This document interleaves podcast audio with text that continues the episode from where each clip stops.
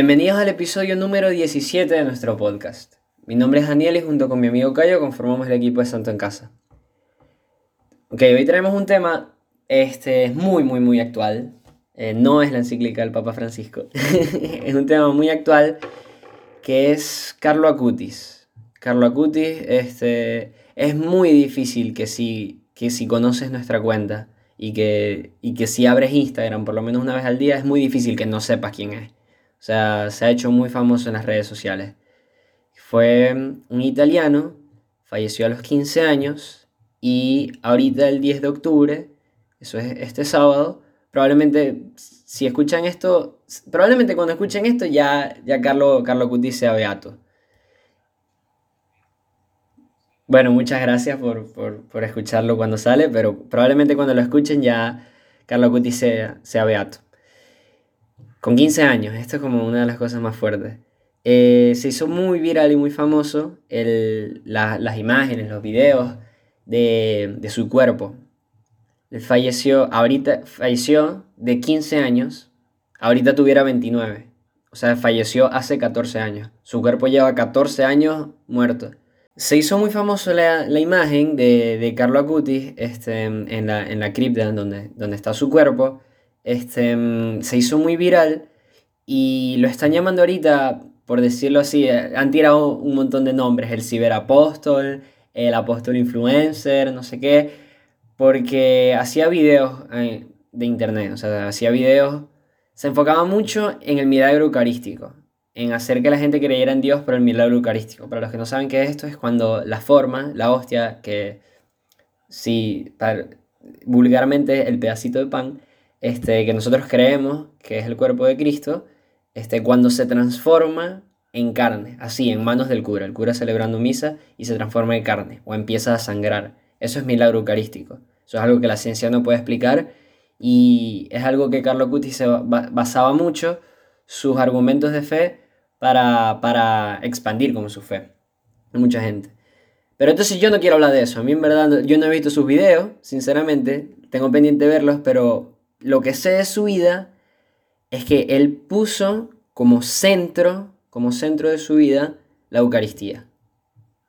Entonces él, desde, esto me lo acaba de decir Cayo, desde los siete años que hizo su primera comunión, no faltó misa un día, no faltó misa un solo día, no, no es que no faltó misa un domingo, no, no faltó misa un día. Y mm, porque lo que a mí más me choca en verdad es que él, él creía, o sea, tenía una convicción y una certeza de que de verdad el cuerpo de Cristo estaba en la Eucaristía y estaba en el sagrario. Eso es una convicción que por lo menos a mí a veces me falta. Este, o sea, le contaba a Cayo ahorita que, que, bueno, estoy pudiendo ir a misa, gracias a Dios, en donde yo vivo, y hay veces que, que no sé, como que me aburro, me, me, duermo y es como ya va, o sea, yo estoy enfrente, estoy reviviendo el Calvario, ¿cómo me voy a aburrir? O sea, no, no entiendo qué está pasando acá. Bueno, a Carlos Cutis no le pasó. O sea, Carlos Cutis estaba tan enamorado de la Eucaristía, tan convencido de que el, Señor estaba ahí, que la puso de, La puso como... Ese fue su tesoro, o sea, era lo más importante en su vida y eso fue lo que lo llevó a la santidad. Más que los, los videos que pudo haber subido a internet. Lo que lo llevó a la santidad es esa convicción de que Jesús de verdad está en el sagrario. Sí, hay, hay una... Yo voy a ir diciendo eh, como eh, varias palabras que dijo Carlos en su vida que me parece que describen perfectamente su, como, sus convicciones o, su, su, ideal. Y, entre ellas está esta que dice, la única mujer de mi, de, de mi vida este, es la Virgen. Ah, que decía, yo, o sea, yo la, la, mujer que más amo de todas es, es, es a, mi, a mi madre la Virgen. Y también que había otra, hay otra frase que creo que es la más famosa de él, que a lo mejor ya la, ya la han visto, leído, escuchado, que es mi, la Eucaristía es mi autopista al cielo. Entonces aquí me acordé de un episodio que tuvimos, no me acuerdo qué, cuál es el número del episodio, donde, donde dijimos que la Virgen y la Eucaristía deben ser nuestros pilares para, me parece que esa frase es de San Francisco, ¿no? Mm, San Francisco sí, así, puede ser. También, creo. Este, ah, bueno, y por cierto, Carlos es muy devoto de, de San Francisco de Asís. De hecho, está enterrado en Asís porque Este lo pidió así y de esto voy a hablar un poquito ahorita. Eh, entonces, que la Virgen y la Eucaristía tienen que ser nuestros pilares. Y esto, bueno, se ve muy reflejado en la vida de Carlos. ¿Y por qué? Que lo explicamos en ese, en ese episodio. Bueno, primero porque la Eucaristía es Jesús. O sea, es como dijo Daniel Arita, es revivir el, Calvario, revivir la cruz de Jesús. Eh, y, somos cristianos, ¿sabes? Se sobreentiende. Y, y la Virgen, porque la Virgen es la, es la persona más santa este, que ha pasado por la tierra. Claro, sin contar a Jesús, pero Jesús es Dios. Este, claro. Entonces, ahí, ahí es donde nos tenemos que, fijar. Viendo a Jesús, nuestra vida, nuestro punto de, de mira a Jesús, pero con la Virgen siempre de un lado apoyándonos, que es el mejor ejemplo que podemos tener. Y obviamente con los, con, bueno, y eso es la esperanza de, de, tener, de saber que tu destino final es cielo. Em, hay otro eh, ejemplo que, dice él, la felicidad es mirar a Dios, la tristeza es mirarte a ti mismo. Uh. Y, me gustó mucho porque aquí ves reflejado, ves reflejado cómo él logró este, hacer tan, tantas cosas de piedad de esa manera. Como por ejemplo, lo de ir a misa, no faltó ni un solo día a misa desde los 7 años que hizo su comunión hasta los 15 años que murió. Y es y, y como la gente dice que fue demasiado generoso, amable, él sacaba muy buenas notas en el colegio, porque, porque él no estaba pendiente de, que, de, de él, él estaba pendiente de los demás y de Dios. Claro, si tú te, cuando tú te fijas en Dios, cuando tú haces las cosas por amor, ¿verdad? tú puedes hacer las cosas, porque está, es Dios el que te está dando fuerza, pero muchas veces pasa que uno dice, no, yo sí, eso es imposible, yo no puedo ser como Carlos. Aún así, el chamo se murió de 15 años y yo posiblemente ya tenga 20 o 19 o lo que sea. este, es imposible, o sea, yo no puedo ir a misa todos los días. Pero claro, ahí uno, cuando uno piensa de esa manera, uno sin darse cuenta, y es la verdad porque a todos nos pasa, que uno no está mirando a Dios, uno se está mirando a, sí mismo y uno está mirando su flojera. Uno está mirando sus ganas de preferir, uno está mirando sus ganas de quedarse en la cama, uno está mirando sus ganas de, de, hacer cualquier otra cosa y no está mirando la, no está mirando el amor de Dios. Entonces, esta frase me gustó mucho porque me parece que describe exactamente su manera de ver la vida y lo que hizo que él fuera una persona tan santa como la que es, que es la felicidad es mirar a Dios, la felicidad es hacer las cosas por él y así se consiguen. Este, si tú te miras a ti, a ti mismo, se te va a llevar a la tristeza y de verdad que no, vas a hacer, no va a ser posible llegar a nada porque no tienes, no tienes la fuerza. Bueno, para terminar esa idea buenísima que tú diste, este, una vez escuché un sacerdote que hablaba que imagínate que estás caminando en la calle y, y nada, es oscuro. Entonces tú llegas a, un salón, o sea, estás caminando hacia un salón que está oscuro, que las paredes son de vidrio. Como está oscuro, en esas paredes tú te ves a ti, porque está oscuro, te ves tu reflejo. Si adentro del salón prenden las luces, tú te dejas de ver a ti, ves a las personas que están adentro.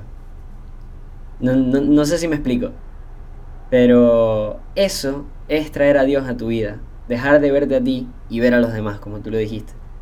Entonces, a mí hay algo de, Carlo Cuti que, es lo que más me gusta, o sea, de verdad me encanta, me encanta, que es que primero se murió de 15 años no, que yo necesito una carrera universitaria para poder cambiar el mundo con mi trabajo, yo tengo que hacer más que Mark Zuckerberg, que Jeff Bezos. No, no, eso no es lo que necesitas para ser santo. Carlo Acuti es, o sea, su vida, como va a ser beato, está comprobado que su vida es de santidad. Se murió con 15 años. ¿Okay? Yo creo que no aprendió ecuación cuadrática. O sea, no necesitas grandes cosas para, para ser santo. Y segundo, y segundo, para los que vieron la imagen, está de zapatos deportivos en jean y suéter. O sea, no necesitas ponerte una sotana, ni, ni hábito, ni hábito carmelita, ni, ser religioso. Ni tener, una barba. Como, como el padre Pío, no. No, o sea, no son, así no son las cosas. Este, San José María hablaba mucho de eso. Ojalá yo tuviera un mejor trabajo, ojalá tuviera más dinero. No, Santo, esto, esto lo dice mucho una chica que también hace videos muy buenos en, Instagram. Santos ya, o sea, santos con tus circunstancias. Santos este, donde estás. Eh, si eres estudiante, si estás en cuarto año, estás en quinto año, segundo año de carrera, tienes muchos amigos, tienes pocos amigos, si eres hombre o mujer, santo ya. Eso es lo que Carlo Cuti se creyó. O sea, eso es lo que él dijo, ok, con la Eucaristía, con la Eucaristía como centro de mi vida, yo puedo ser santo. Y ya. Aquí es donde entra el famoso, el kit de el kit para ser santo de Carlo Acuti, que bueno, le sirvió. O sea, la, la, iglesia ya está dando fe de que si hacemos lo que hizo Carlo Acuti vamos a ser santos. Entonces aquí cualquiera se imagina, no, yo tengo que montar un movimiento católico que tenga más de 5 millones de fieles, que llegue a los 5 continentes del mundo, tengo que donar todo, tengo que hacer millones y millones de fortuna y donarlos todos los pobres, eso es lo que ese es el kit para ser santo, no. El kit para ser santo es ir a misa, rezar el rosario y leer la Biblia. Eh, en resumen, esas, esas son las tres piedras. Las tres piedras grandes son. Y, si lo quieren más corto, eh, amar a Dios. sí, es amar a Dios, pero, pero o sea, pónganse a ver, como que ahorita, bueno, estamos en pandemia, pero pero, ¿qué tan difícil, o sea, qué tanto te cuesta a ti? Puedes sentarte en tu escritorio, escuchar la misa online, leer un poquito la Biblia y rezar el rosario. ¿Qué te cuesta? ¿Qué, qué, me cuesta a mí? Hay días que yo no lo hago, o sea, yo tampoco soy perfecto, hay días que no lo hago. Bueno, Carlos no, ese es el tema. Y, y, yo estoy seguro que había días que le daba flojera.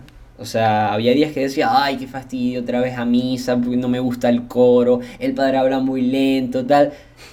Se paraba, iba a su misa. Eso es lo que lo hizo santo. ¿Ok? Y sí, es verdad que sus videos, sus videos llegaron a mucha gente y que, y que cambió muchas vidas, pero eso no es lo, lo, que yo quiero destacar. O sea, personalmente yo pienso que él se hizo santo por, por el amor que tenía por la Eucaristía más que por las vidas que cambió, más que por haber cambiado el mundo. Porque, porque se enamoró del Señor, o sea, porque se la creyó, porque se creyó que de verdad en el sagrario está Jesús y no se separó de él. Eso fue lo que lo llevó a ser santo. Y él dijo, o sea, los videos que yo subo en internet que cambian vidas son mi autopista al cielo. No, la Eucaristía es mi, es mi autopista al cielo. Sí, este... Ajá, yo ahorita les dije algo sobre, sobre que él pidió que lo enterraran en Asís cuando él muriera. Y en verdad me sorprendió mucho. Bueno, primero en Asís porque le tenía, un, le tenía o le tiene, bueno, le tiene porque está en el cielo. Este, una. Debe estar ahí con San Francisco de Asís, de panita. Viendo eh, películas. sí.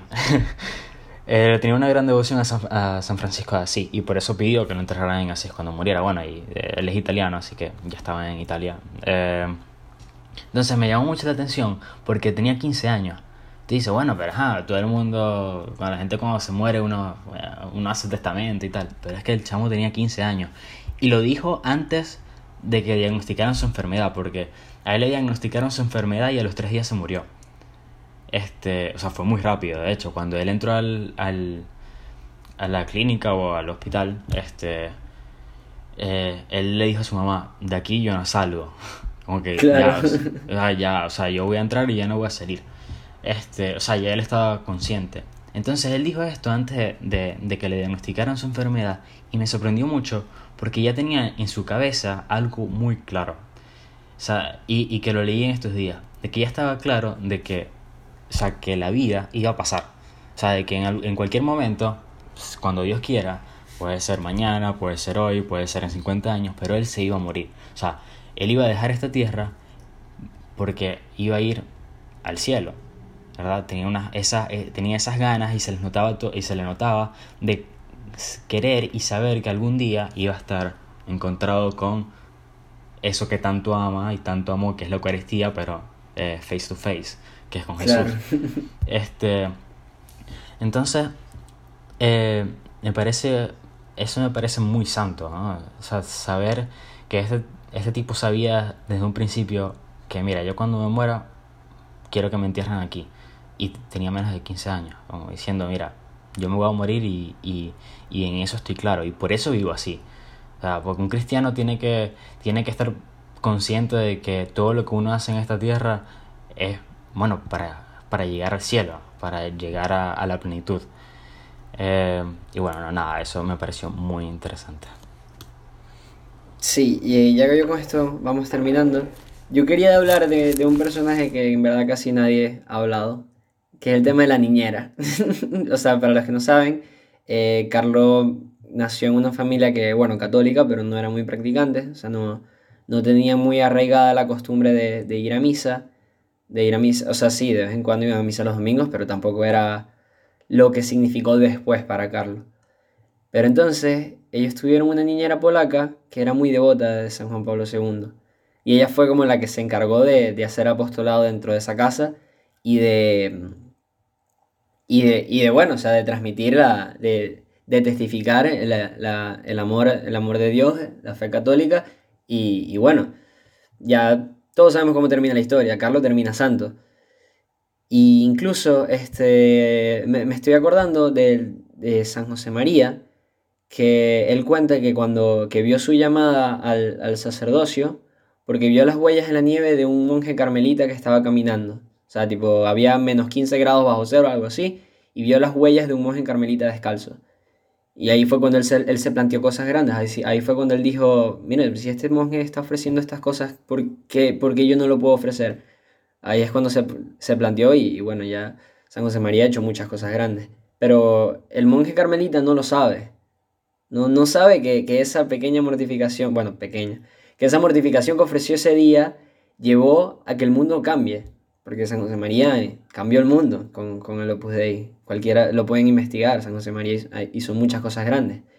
Y dentro de todo, Carlo Acutis, por su amor de la Eucaristía, cambió el mundo también cambió el mundo porque nos dejó, nos dejó la convicción de que no tenemos que hacer cosas grandes para ser santos. O sea, para ser santos tenemos que enamorarnos. Y eso se lo hizo ver su niñera, que esa, o sea, yo creo que subió al, cielo primero que lo que subió Carlos Cutis, porque Carlos, de verdad, las enseñanzas que nos dejó es gracias a ella. Así que, este, como que a veces es bueno pensar que uno siempre tiene que estar, siempre tiene que estar como en guardia, por decirlo así porque uno nunca sabe cuándo le puede cambiar una vida a una persona y más uno no sabe cuándo puede estar cambiando el mundo, porque esa niñera, gracias a esa niñera Carla Cutis cambió el mundo, entonces yo puedo decir que ella también cambió el mundo, así que enamórense de la Eucaristía. Así que nada, con eso terminamos el episodio número 17 de nuestro podcast. De verdad muchas gracias a todos por escuchar, espero que hayan disfrutado. Nos pueden encontrar en YouTube, en Spotify, en Telegram y en Twitter sobre todo en nuestra cuenta principal de Instagram, en todas partes, arroba Santo en. Rezamos por ustedes y espero que poco a poco vayan diciéndole que sí a Dios.